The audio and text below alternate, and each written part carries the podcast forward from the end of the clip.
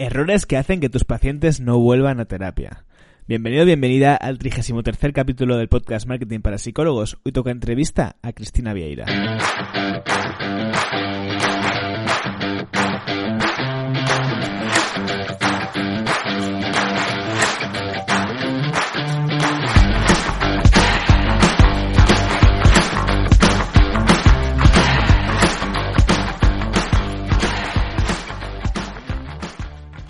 Últimamente los capítulos estoy introduciendo muchas entrevistas, tengo un montón de cosas apuntadas de temas que me gustaría tratar en capítulos, pero como me va contestando gente con cosas que me parecen interesantes para, para el podcast, para entrevistarles y hablar de ello, pues lo voy mm, posponiendo. Lo cual en el fondo es muy buena señal porque eso significa que poco a poco la marca personal eh, se me va eh, conociendo, se me va reconociendo pues como un referente en el sector, pues espero que así sea, pero como te decía, cada vez eh, recibo más propuestas de colaboración, etcétera, etcétera.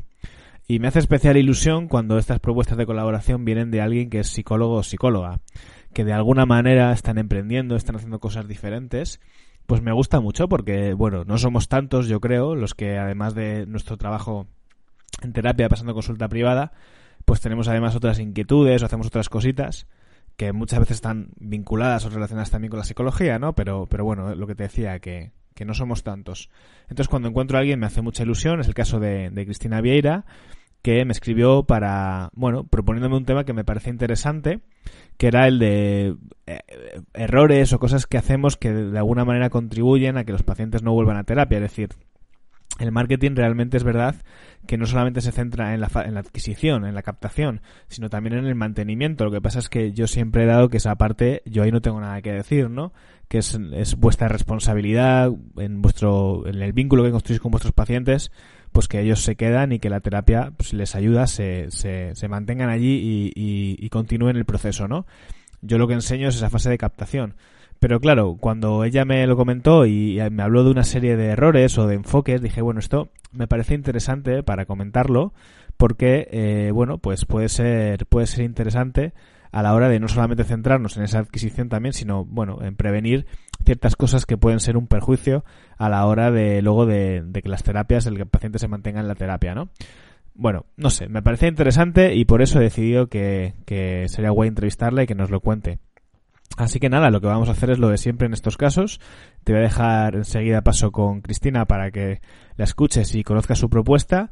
No sin antes recordarte que en traseldivan.es, la comunidad de marketing para psicólogos, eh, seguimos a tope, seguimos petándolo. Cada vez somos más, con proyectos muy chulos. Ahora estamos con unas jornadas de psicología que vamos a hacer entre todos. No sé, me gusta mucho ese, ese concepto de grupo y de, y de hacer cosas en equipo. Me, me mola mucho. Ahora está el curso de podcast, que es el que estoy con él, ya, ya he grabado las dos primeras clases. Así que nada, eh, con todos estos alicientes, no sé qué haces que no te apuntas ya a ser parte de la comunidad. Venga, lo dicho, te dejo con la entrevista a Cristina y espero que, que te guste y saques cositas interesantes para tu propio caso. Hasta pronto.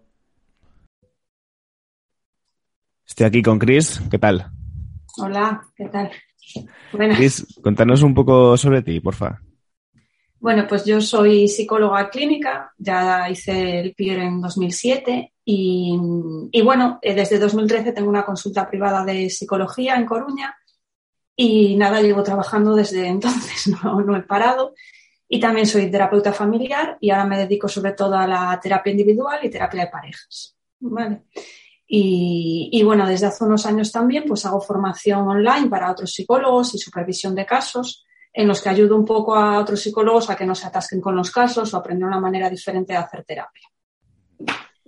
Eh, a, mí, a, mí, me flipa, me encanta cuando doy con, con psicólogos o psicólogas que además de, de, su ejercicio profesional tienen ese lado emprendedor, porque claro, no somos muchos uh -huh. y me cuesta dar un poco con ellos, ¿no? ¿Tú te consideras también, te colocarías esa etiqueta de emprendedora o, o, o dices, a mí eso no, no me va? Eh, sí, yo dejé un trabajo en 2010 o 2011, un trabajo por cuenta ajena en, un centro, bueno, un psiquiátrico que estaba bien, porque a mí el horario no me gustaba. Yo siempre dije que yo quería ser dueña de mi propio tiempo. Lo de emprender, claro, es una consecuencia natural de, de todo eso. Entonces, al final, pues claro, para ser dueña de tu propio tiempo, lo que tienes que hacer es montártelo tú. Y, bueno, pues sí, desde 2012 y no he parado. O sea, no, no, he parado de hacer cosas y de pensar de la manera esa de conseguir ser dueña de mi tiempo, que ya lo he conseguido, más o menos. Y, y nada, sí que estoy muy contenta. ¿Lo de emprendedora o no? Bueno, supongo que sí, me considero emprendedora. No sé si es el mejor momento para hacer un alegato del tema de ser autónomos por con la que está cayendo, pero a mí desde luego que también, eh, a pesar de eso, lo, lo, lo firmo, vamos, en comparación con, con un trabajo, ¿no? De cuántas horas a la semana y demás. Em, mm. vale, eh, bueno, la, el, el, capítulo de hoy eh, tiene que ver con, con, una propuesta que me enviaste por mail, ¿no? que, que, bueno, a mí me parece curioso porque, claro, mm, muchas de las cosas que yo enseño tienen que ver con la captación, eh, con ser capaces de llevar personas a la consulta, ¿no? Pero nunca me he centrado en lo que sería la retención, porque como que de alguna forma doy por hecho que eso ya es como el trabajo del, del psicoterapeuta de hacer su terapia con, con, con, la persona con la que esté trabajando, ¿no? Entonces esa propuesta que me hiciste de un poco trabajar esa retención de, ¿no? Cómo, cómo conseguir que el paciente vuelva a terapia, pues eh, me llamó la atención y me pareció que puede ser interesante viniendo de una psicóloga eh, que hablemos sobre ello. Eh, Cuéntame un poquito sobre esto.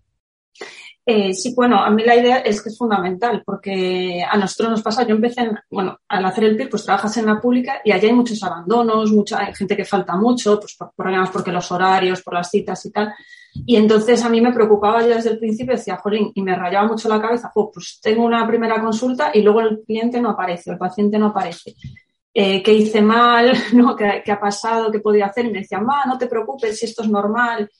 Eh, a lo mejor es que está bien o, y ya no necesita volver. Y yo me, sí, vale, pero había, había, veces que sí, que había gente que volvía solo para decirte que estaba bien. Y yo decía, bueno, oye, pues a mí también me gusta esa parte, ¿no? Eso se agradece un eh, montón. Claro, claro, tanto si donde trabajes, que está, está guay, si, sea donde trabajes, está bien que vuelvan para decirte, oye, pues gracias, estoy mejor, etcétera, ¿no? Eh, entonces, bueno, a mí me preocupa mucho porque también veo mucha gente que tiene muchas primeras consultas, que luego veremos el por qué, y tiene muy pocas segundas, ¿no? Porque entonces te quedas con una sensación como decir, ostras, trabajo un montón y no tengo resultados, porque nosotras medimos los resultados que tenemos, medimos el número de altas, el número de abandonos, Claro, si solo vienen una consulta y desaparecen, nos quedamos, no sabemos dónde estamos fallando, ¿no? Porque no sabemos si es pues, bueno, una cuestión de paciente que no hemos enganchado u otras cosas, ¿no? O a lo mejor es que ya está bien y pasa de venir. Que eso también ha ocurrido con una sola sesión. Entonces, bueno, la idea es esa, es, a nosotros eso nos parece importante por eso, porque al fin y al cabo tiene que ver con nuestra eficacia y nuestra percepción de nuestro trabajo también. Si vemos solo pacientes que luego abandonan a la segunda sesión y no sabemos más de ellos, pues también nos puede dar un poco el bajón de a ver qué está pasando. Sí, eso, eso es verdad que yo creo que te va, te puede ir minando la moral, ¿no? Y sentir que, estás haciendo algo mal. Eh, tú, o sea, entiendo que tú identificas una serie de errores o de factores que, que precipitan que esto suceda. Sí, hay como, bueno, es que nosotros, yo, bueno, conté la consulta con una compañera en 2013 y nos empezó a pasar esto, que mucha gente pues no venía, faltaba o tal. Entonces empezamos a ver como dos cosas. Una que tiene que ver un poco más con lo que es la psicoterapia y otros factores que son como ajenos. Entonces iba a hablar un poco de, los, de esos dos factores eh, porque creemos que son, creo que son importantes y que además eh, se pueden implementar fácilmente, no son cosas muy complicadas de, de hacer. Eh, no sé, si quieres empiezo. Sí, por supuesto, claro, vale. Pues la, a ver, la primera, la, parte más de psicoterapia es, es un prejuicio que no muchos pacientes, muchos, sobre todo si trabajamos en la privada, ah, no, como pagan, pues será que quieren venir. Es un prejuicio que tenemos, una idea preconcebida que no siempre es verdad. Eh, sobre todo si bueno, trabajas con familias, con adolescentes, pero incluso pues, con pacientes individuales, no hay que dar por hecho que el paciente quiere venir porque nos hemos encontrado, ah, ¿y tú cómo has venido hasta aquí? ¿no? Una pregunta que nosotros hacemos. No, pues es que el psiquiatra de mi mujer me, ha dicho que, es buena idea que yo pase por psicoterapia. Ah, ¿y tú qué opinas? Pues yo no sé, yo creo que estoy bien, pero bueno, vengo para... Entonces es gente que realmente no quiere venir.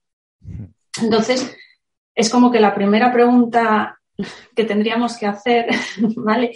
Es averiguar si, si realmente quieren venir o no a terapia. Porque si viene por, la motivación. Por, voluntad propia, ¿no? Sí, viene por voluntad propia y sí.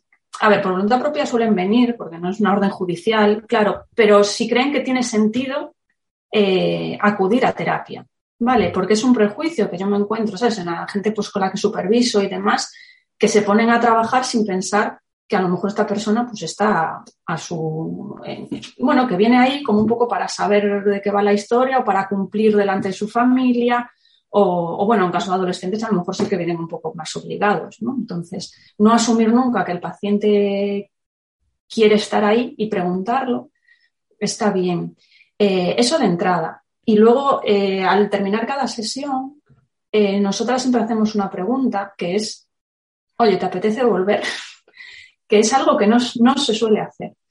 Y de hecho, gente que ha pasado por otros psicólogos y vienen con nosotras, eh, se sorprenden un poco de esa pregunta. Y dicen, no, no, tú eres la experta. Y yo, no, no, tú tienes que decidir si quieres volver o no.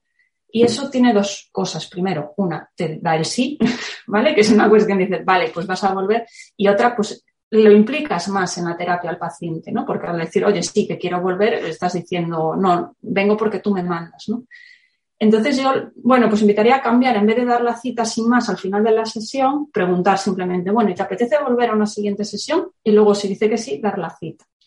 Estas cosas no, te da la sensación que nos dan como un poco de vergüenza, como si, como si de alguna forma, eh, yo estoy completamente de acuerdo con lo que estás diciendo, ¿eh? me mm. parece una pregunta maravillosa el explicitar a la persona, oye, ¿qué te has sentido en esta primera sesión? Eh, ¿Te mm. gustaría volver? Nos da un poco, me da, me da la sensación que nos da como un poco de corte y optamos un poco como, venga, va, pues nos vemos la siguiente semana, ¿no? Y, y pasamos de puntillas por, por no permitir a la persona que nos pueda expresar, pues, pues la realidad sobre esa primera sesión. Sí, sí, claro. Eh, nosotros nos evaluamos todas las sesiones. Entonces, eh, sí, entendemos que a veces da un poco de corte, porque además porque puede parecer poco profesional en el sentido de que el paciente te puede decir, no, no, pero el experto eres tú, tú dirás. No, pero precisamente, eh, claro, es una vergüenza, claro, que es un tema de trabajar, ¿no? De, es un miedo de, pues eso, que te acorte, que te digan que no. Pero yo prefiero que me digan que no eh, a la cara, digamos, que, que no que luego no aparezcan, que les demos cita y que luego no aparezcan. O sea, que en realidad es como, es una barrera que hay que pasar. Eh, igual que a mí, por ejemplo, me, yo a mí me daba corte, por ejemplo, cobrar que no sé si además, sobre todo porque yo llevaba muchos años trabajando en la pública. Claro, yo no cobraba y decir, bueno, empezar a cobrar me daba así como cosa, bueno, pues al final es así, o sea, no, queda otra y, y, se pasa y la gente va con naturalidad y la gente pues agradece esas preguntas. Al final es, eh, son como temas tabú. Si tienes razón, así como que, ay, no podemos evaluar el trabajo, no podemos decir nada, pero es que al final es el paciente el que decide. Sí, bueno, a ver, yo sí que creo que el, que el terapeuta tiene que pautar y tiene que llevar la batuta en la, del proceso de la psicoterapia y decirle, mira, pues yo creo que necesitas venir cada semana, cada dos semanas o lo que sea, pero evidentemente no es una tiranía, tú lo pones en común con la otra persona y me parece maravilloso preguntar por lo que dices, ¿no? Porque de alguna forma, además la otra persona yo creo que lo agradece, un, un terapeuta que no da por hecho las cosas, sino que pues que hacer como una especie de eso, de, pues, de, analizar un poco la, la terapia, ¿no? De, y a, X tiempo preguntar, bueno, ¿qué tal? ¿Crees que te está funcionando? ¿Crees que esto te está, te, está ayudando? Tú lo notas, ¿no? Por el vínculo terapéutico y por las sesiones, pero creo que explicitarlo es una cosa que nos da reparo y, que es muy, muy positiva. Y lo de cobrar es otro puntazo, ¿eh? Yo me acuerdo cuando yo empecé a ejercer, eh, en, teníamos, estaba en un centro donde había una persona que, que era quien, quien, quien cobraba las sesiones y cuando me quedé sin ella y empecé a tener que hacerlo yo, bueno, las primeras veces sobre todo en las primeras sesiones con gente que no conocía, muchas veces luego el, paciente cuando ya se iba a casa me llamaba y me decía, oye, que no te he pagado. Sí, sí, sí, sí. Sí, a mí eh, eso al principio, pero bueno, al final es lo que tú tienes que comer.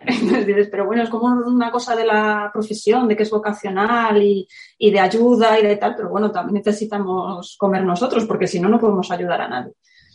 Eh, yo lo de preguntar y evaluar y todo eso, nosotros incluso la frecuencia que tú dices, bueno, pautar, pues también lo hablamos con ellos porque nosotras, si por defecto, si no nos dicen nada, pues 15 días es la tal. Pero hay a veces que nos dicen, oye, pues yo prefiero más, o igual mejor una vez al mes, o igual menos. Es porque, porque además es no infantilizarlos. O sea, esto que dicen el paciente tiene que ser activo en el proceso terapéutico, tiene que eh, coger la rienda, se dice como muy de boquilla, pero luego muchas veces no se hace y se pauta demasiado, ¿no? Y se pone demasiado y se tiene poco en cuenta. Entonces, estas son maneras pequeñitas, ¿sabes? De ir diciéndole, oye, tú importas, tu palabra importa, tu opinión importa y, todo eso, ¿no? Y luego otra cosa que decía es que, bueno, eso se va viendo en la relación, si la ayudas o no. Eso es curioso porque hay estudios eh, que, que, valor, que dicen, bueno, preguntamos a los terapeutas qué tal es la relación y preguntamos a los pacientes qué tal es la relación. Bueno, pues somos malísimos evaluando. O sea, una cosa eh, bastante, ¿sabes? Que da una discrepancia bastante importante. Entonces hay que preguntar, porque somos muy malos. Hombre, te puedes intuir, oye, esta sesión va bien. Y a mí me ha pasado de sesiones decir, Dios mío, esto fue horrible, no va a volver y vuelve bien y vuelve, no, pues me ayudaste en esto y ostras, y al revés también, ¿no? que sesión más buena y luego resulta que fue un, fracaso. Entonces somos muy malos evaluando, eso es una cosa que, a mí me chocó ¿eh? también cuando lo, cuando lo descubrí, dije, ostras, pues es que, es que hay que evaluar, hay que preguntar, porque si no nos confundimos. Vale, pues compro, compro totalmente, me has, me has convencido. sí, sí, sí. ¿Qué más, ¿qué, más ¿qué más tenemos, Chris? Eh, bueno, esto en cuanto a la parte eso de psicoterapia. Y luego hay como dos cuestiones más eh, logísticas, más de marketing incluso. Eh, la primera es una que es como la gran, no sé, es como un gran debate que hay al principio, que es las sesiones gratuitas, ¿no? Bueno, yo voy aquí a dar, aparte, yo no sé de, bueno, en marketing nosotros nunca nos lo planteamos, lo de las sesiones gratuitas, porque por nuestra forma de trabajar es terapia breve, ya desde la primera sesión trabajas, no nos tiene ningún sentido. Eh, pero, pero sí que he visto, claro, mucha gente, pues eso, supervisando o amigos que montaban la consulta y empezaban a dar pues una primera sesión gratuita, no le llamaban sesión gratuita, le llamaban como sesión de orientación o sesión no sé qué. Sí, sesión informativa. O sesión informativa, etcétera. Bueno, pues ahí lo que suele pasar es que vas a tener muchas primeras consultas y pocas segundas. Eh, ¿Por qué? Uno, pues por eso, porque la gente va a probar y luego no vuelve, y porque luego tú no puedes hacer una muestra de tu trabajo, porque no es una sesión de terapia, eso es una sesión de venta. Entonces, no es lo mismo. Entonces, no es, eh, no es para que vean cómo trabajamos, cómo nos conozcamos, sí, pero no, porque tú no te puedes poner a trabajar, porque si te pones a trabajar deberías cobrarlo. Yo creo que es una sesión de vínculo, ¿eh? Lo llamaría así. Sí, pero del vínculo también tiene que tener un propósito. ¿Sabes? El, el vínculo también tiene que estar orientado a unos objetivos y para eso, o sea, el vínculo terapéutico aparte de la seguridad, la confianza y tal, tiene que tener como un propósito de trabajo. Entonces, si tú no sabes qué propósito y, crear un propósito de trabajo, ya es trabajo. Entonces, o haces una sesión de terapia sin cobrarla, cosa que mm, lo que va a hacer es que mucha gente venga mm, para eso, que no está interesada, pero va a ver para probar o para comparar, y entonces no vuelva, entonces te va a costar mucho retener. ¿Sabes? Porque lo que es la motivación del paciente pues ya no es la misma. Entonces tienes que hacer como una sesión de venta al final, no puedes hacer una sesión de terapia. No sé si me... ¿Por qué? Eh, yo estoy de acuerdo contigo en varias cosas. Es un tema que me genera como muchas, eh, como muchos puntos de vista y, me explico, ¿vale? También para que quien nos esté oyendo se, encuadre un poco sobre si ofrecerlo o no ofrecerlo. Yo, yo, yo no hago ahora sesión, primera sesión gratuita, pero lo he hecho en otros momentos de, de mi vida. Claro, ¿cuál es el problema que veo? Que lo que tú dices, mucha gente lo orienta como una sesión informativa, no sé si, sí, de venta, y eso no funciona, porque eh, la, persona llega a una, una, primera cita, le cuentas el rollo y dice, al final, para que una gente vuelva, se tiene que producir ese enganche. Eh, hay que producir ese, yo, voy a llamarlo vínculo, ¿vale? Yo lo que hacía en su día era una, una primera sesión de trabajo que, que, que, no cobraba. Una primera sesión de evaluación, donde si la persona se ha sentido cómoda, eh, le ha gustado y tal. En mi caso, casi siempre repetían y yo no he notado diferencia de, no cobrarla. Pero ya te digo, porque era una primera sesión de donde la persona, pues yo creo que, valoraba el trabajo que, que, habíamos hecho, ¿no?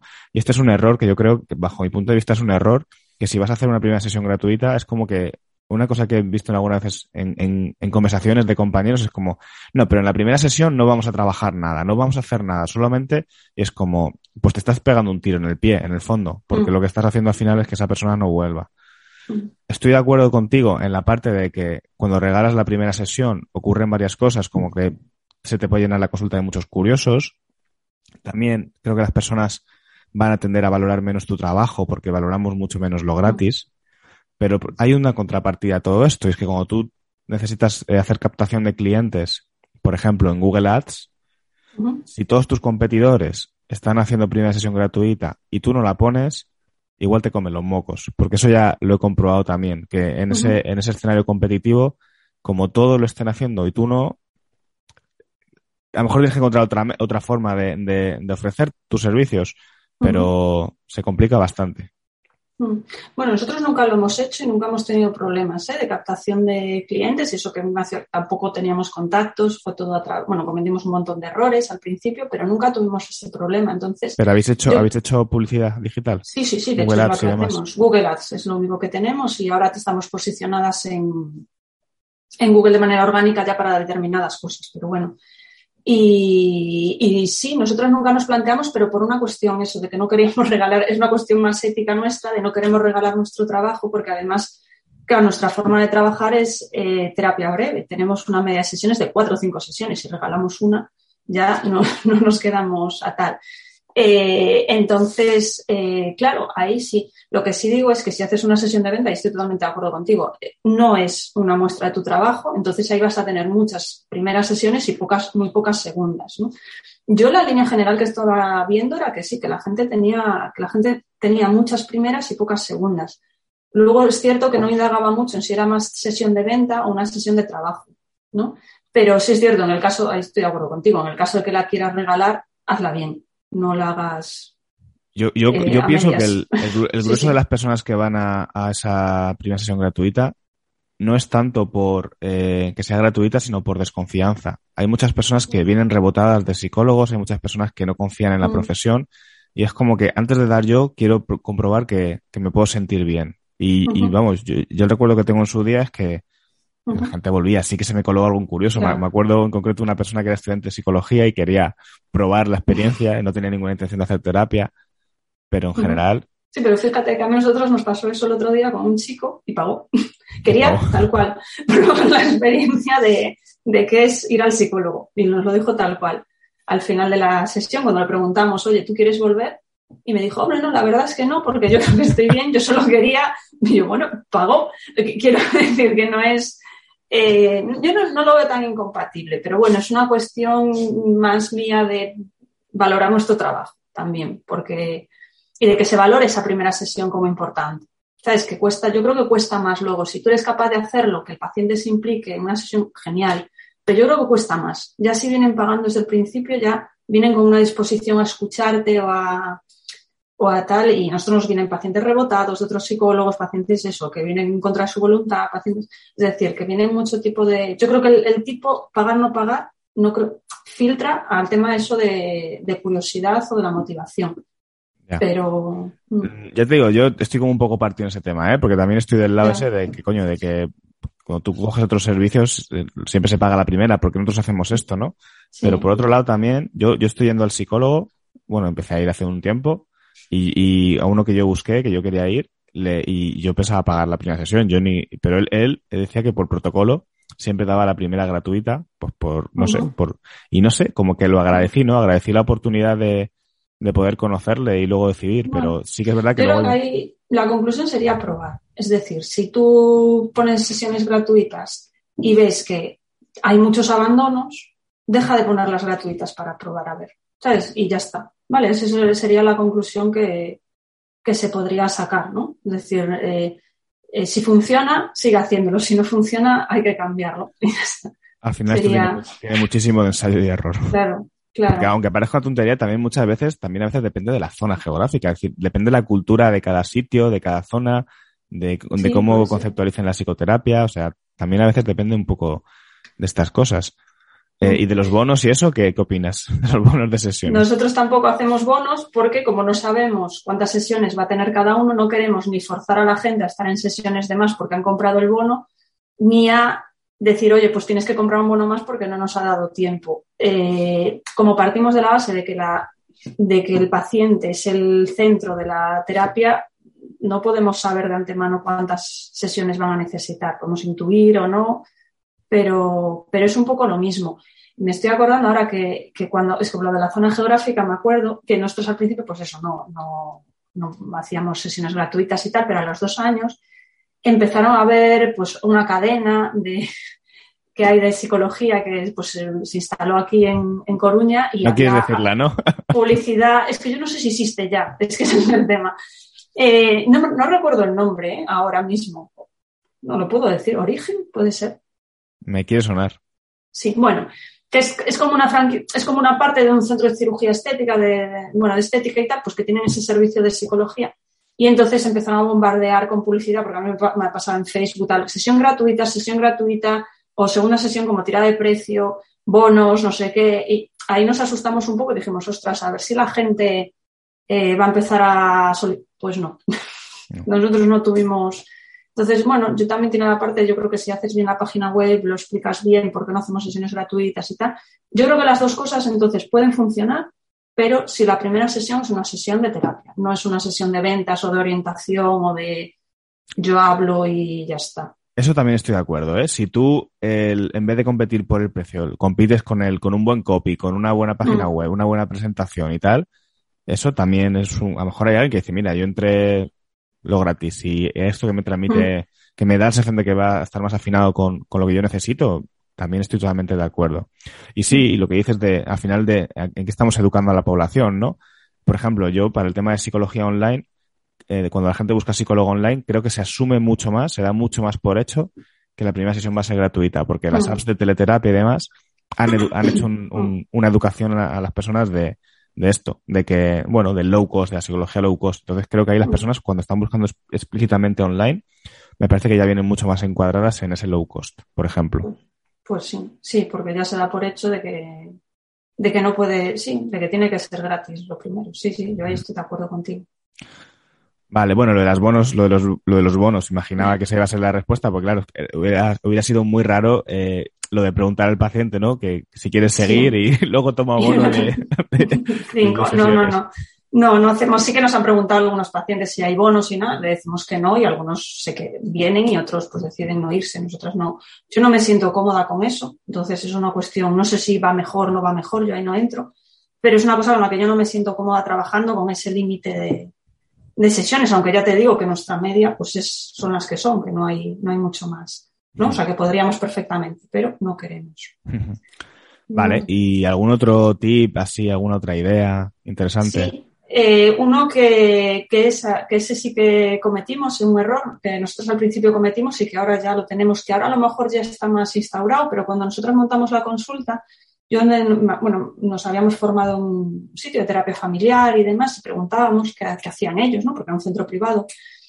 Y, y era sobre recordarle a los pacientes que tenían la, cuándo era la sesión, mandarles un SMS y ellos nos decían que no, que hay que mantener eso, pues la autonomía del paciente, que no hay que tratar al paciente como alguien, eh, infantilizarlo, que, que, si ellos ya quieren venir, que ya tienen que preocuparse ellos de acordarse.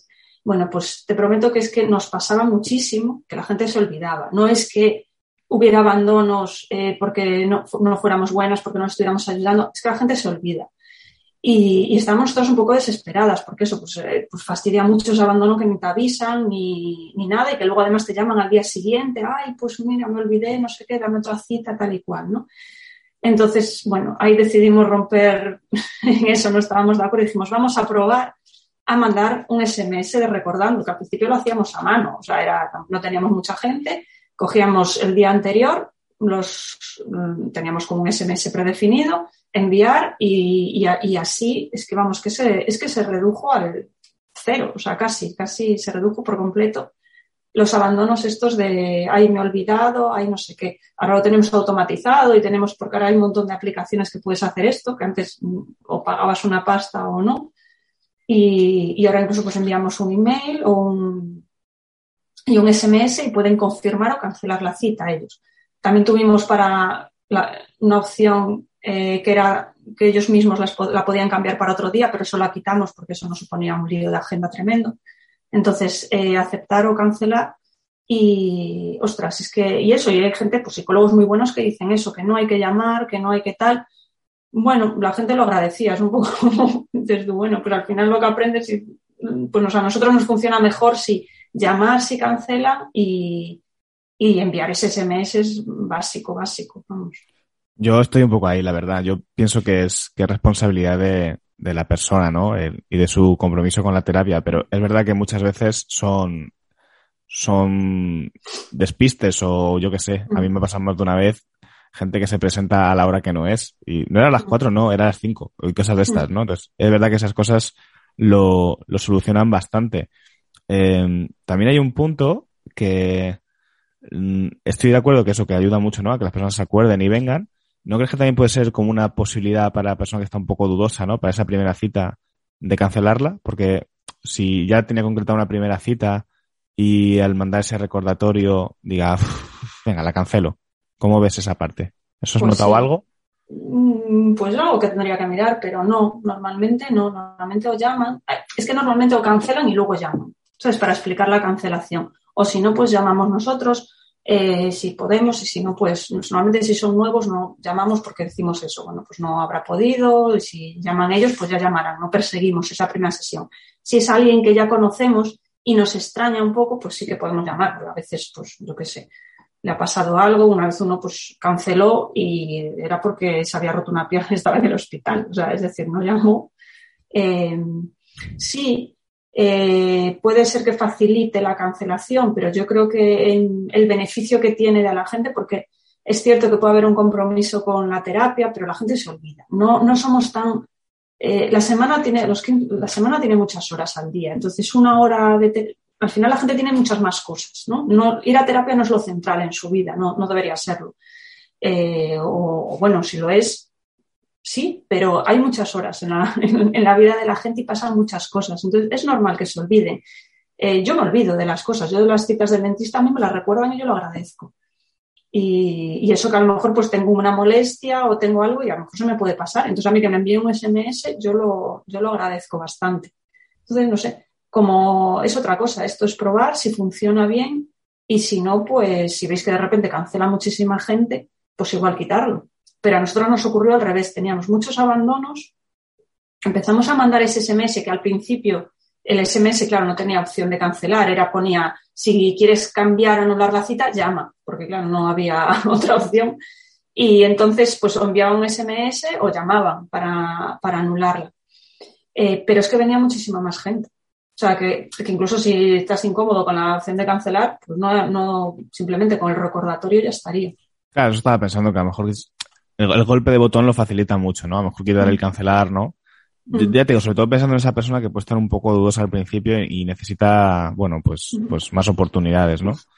Pero sí, sí, vamos, creo que lo que dices es muy interesante y, y desde luego que lo más probable, imaginándomelo, es que haría que esas, es de muchas menos horas vacías entre sesiones, por eso, por olvidos, despistes y, y demás. Es, eh, incluso para uno mismo. A mí hace poco me pasó que cité a dos personas a la misma hora y, la, lié un poco. Em, vale. ¿Y cómo, cómo, lo, o sea, con qué programa lo hacéis o con qué sistema? Eh, nosotros probamos, bueno, eso, probamos primero SMS, yo sí que te cuento. Primero probamos los SMS a mano, tal cual. Eh, luego estuvimos con Doctoralia un año, pero es porque ese sí tenía, que era el tema que incluso podías pedir la cita online, o sea, nos descuadraba muchísimo la agenda, entonces nos, nos dimos de baja. Y ahora estamos con uno que se llama Check Five. Que... ¿Cómo? Sex Five. No, Check, Check Five. Ah, Check. Check, Check. Eh, Check Five, que es pues nada, una plataforma que envía, tú metes los datos, envía el SMS y tiene la opción de enviar SMS, creo que WhatsApp también, porque nosotros no tenemos WhatsApp y, email. Entonces tú pagas, puedes tener, o sea, hay como tres modelos de, de suscripción anual o mensual, según el número de SMS que, quieras enviar al mes. Entonces, según el volumen de trabajo, pues tienes tantos SMS al. Eh, y eso tú, imagino que tú automatizas un, dejas un mensaje tipo, ¿no? Y lo se, sí, con... creo que no se puede automatizar, es que ahora me estoy pillando, creo que es que esto ya fue hace dos años, creo que no se puede automatizar el mensaje, o sea, el mensaje se automatiza pues poniendo, o sea, lo automatizan en la propia mm, web. Es decir, el propio programa pues te pone el, no, andainas, tal, tiene, le recordamos que tiene cita el día tal, creo que no se puede automatizar mucho más, y, pero bueno, que, está correcto el mensaje, que no es, eh, me parece, ahora no recuerdo ¿eh? si se puede tomar, si se puede personalizar o no el mensaje. Sí, ya no tanto personalizar, sino que, o sea, que, decir que para que se mande tú tienes que meterlo manualmente, no es que se sincronice con Google Calendar o algo de esto. No, ellos, eh, es un calendario es decir, tiene un, o sea, es un calendario, entonces nosotros tenemos ahí las citas. Entonces, eh, siempre ponemos eh, recordar un día antes y ya un día antes se programa y ya lo envía solo. Está automatizado, sí. O sea, no usamos, es como Google Calendar, pero te envía los mensajes. ¿Y qué coste tiene? Por si a alguien le interesa, ya que estamos. Pues ni idea. no sabes. no, bueno, pues... no me acuerdo, pero que lo vean. No, no sé si eran 100, como 100 euros al año, 180 euros. Es que no recuerdo, ahora me, estás pillando, no tengo ni idea. Vale, no pasa pero nada. Sé que es un coste que no es, bueno, a nosotros nos va bien. Es decir, es más barato que doctoral, eso sí que lo podemos decir. Sí, sí. sí. O sea que si solo queréis lo de los mensajes, pues yo recomiendo esto antes que lo otro. Vale, Chris, pues ya vamos a ir acabando. ¿Alguna otra cosita así que, que te parezca interesante comentar sobre este tema?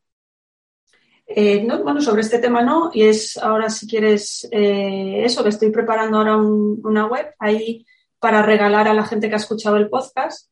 Eh, bueno, pues que se metan en www.andainas.es barra tras el diván y les aparecerá una web donde se puedan descargar un, un audio sobre un poco, siguiendo un poco el hilo, es de qué hacer para evitar abandonos eh, cuando los pacientes van mal, ¿vale? O sea, que, que, hay un pequeño truquillo, bueno, no es truco, es una estrategia que se puede seguir para, eh, para reconducir un poco las sesiones estas que, pues, que el paciente no da mejorado, que no, que no hay mejoría y que parece que nos estamos dando con, contra la pared.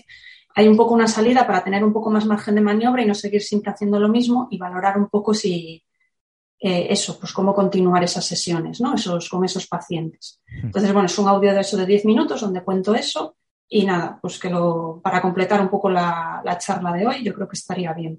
Vale, perfecto. Lo dejaré en las notas del programa, ¿vale? Repito la URL para quien, por si alguien quiere ya visitarla directamente, es www.andainas eh, barra, eh, punto, punto no barra oblicua, ¿no? No, eh, www.andainas.es barra eh, eh, tras el diván. Eso es, eso es, vale, pero lo dejaré, lo dejaré en, en las notas del programa que creo que va a ser más fácil para ahí, ahí clicarlo, ¿vale?